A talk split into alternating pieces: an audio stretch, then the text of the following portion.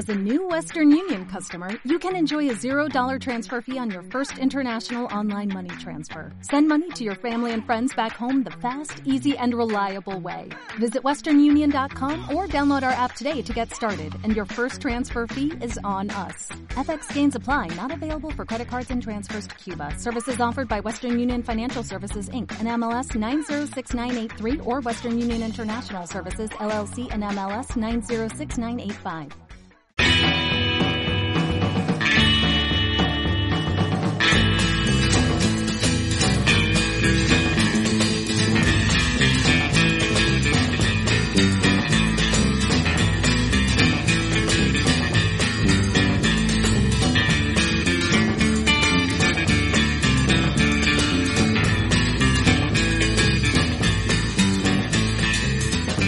Hola amigos de nuestro podcast Super Ligero, gracias por escucharnos una, una semana más.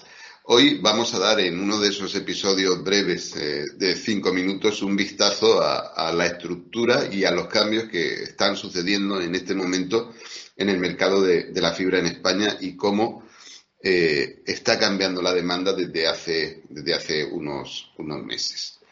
Eh, según los datos publicados eh, recientemente por la CNMC, que corresponden al mes de octubre del 2020, Telefónica ha alcanzado eh, finalmente un 40% del mercado de cuota en el mercado de la fibra de España. Es decir, en seis años Telefónica ha pasado de controlar el 85% de las, de las fibras a a controlar ahora aproximadamente, siempre con datos del mercado minorista, el 40%. Eh, se trata de una evolución pues prácticamente asintótica, como, como podéis ver en, las gráficas que, adjuntamos en la, en la, presentación, y que por primera vez ha tocado ese límite que parecía imposible del, 40, del 40%. Pero, ¿cómo eh, ha sucedido todo esto? Es decir, ¿cuáles eh, son eh, los mecanismos que han permitido este, este cambio. Bueno, eh, eh, el mercado de la fibra en España ha sido hasta ahora básicamente una historia de migración, una historia de, sustitución. si dibujamos en una gráfica cuál es la evolución del número de líneas de ADSL frente al número de líneas de fibra, vemos que se forma pues mm, prácticamente una tijera perfecta.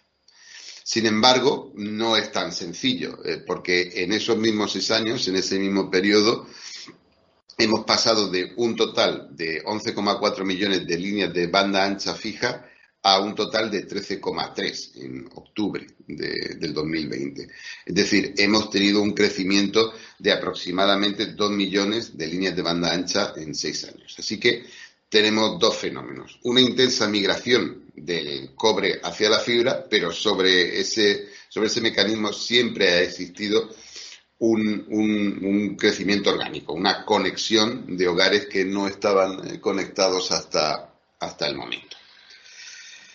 Y de repente hemos percibido un cambio en el, en el patrón.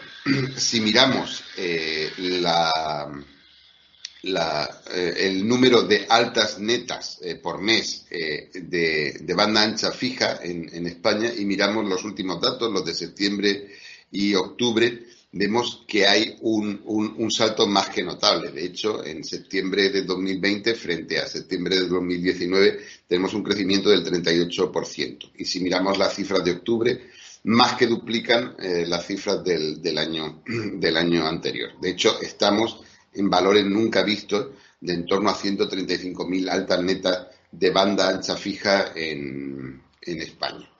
Así que parece que nadie quiere quedarse en esta situación, en este mundo, no sé ya si post pandemia o, de pandemia continua, eh, sin el wifi de, de su casa. Y esto cómo se traduce, cómo, cómo afecta a, esta relación, a este mecanismo del, mercado del mercado de la, de la fibra eh, que estábamos mencionando. Bueno, si tratamos de mirar cómo han evolucionado las altas netas de, fibra frente a las altas netas siempre negativas de, ADSL, pues vemos eh, un patrón eh, bastante estable asociado, eso sí, a los mecanismos digamos que estacionales, ¿no? Que tiene, que tiene la fibra en España, con picos en, en septiembre, pues asociados a la, a la vuelta, a la vuelta al cole. Y lo que nos encontramos a partir de junio de 2020 es un claro cambio en el, en el patrón. Es decir, eh, las cifras de altas de fibra crecen, crecen hasta valores históricos de los más altos del, 2017, pero no lo superan. Pero lo que baja notablemente es el número de, bajas eh, que, que, experimenta el ADSL, de forma que el crecimiento neto, que es la diferencia entre ambas magnitudes, eh, pues da, un salto, un salto enorme, un salto más que, notable. De hecho, pasamos, podemos eh, resumir el, cambio en que pasamos de un mercado eh, que, cuyo crecimiento es un 66% basado en migración a uno en el que dos tercios, es decir, un 66%, está basado en, la conexión de nuevos, de nuevos hogares. Bueno, y, ahora qué, no? Y, en este nuevo entorno, con esta nueva composición y estos nuevos mecanismos del, mercado, ¿qué, podemos esperar? ¿Qué, deberíamos hacer? Bueno, eh, todavía no está claro quién está capitalizando eh, este nuevo comportamiento. De hecho, si miramos las altas netas por, operador, pues no somos capaces de identificar un patrón muy, muy claro de quién es el, principal beneficiado.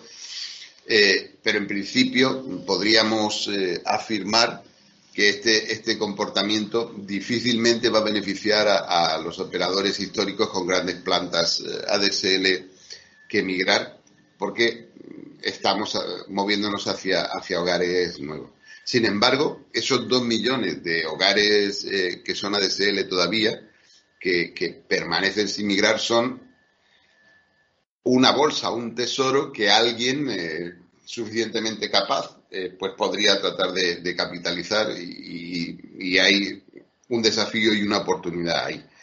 Y por último, una reflexión más, si eh, como parece, como certifica la demanda, la conexión de banda ancha fija en, en el hogar, pues se está volviendo cada vez más imprescindible, ¿Qué debemos hacer con ese porcentaje de hogares que podemos estimar en este momento en torno a un, a un 13%, que no disponen, por cualquier motivo, sea geográfico, eh, sea más probablemente social o económico, de una conexión de banda, de banda ancha fija?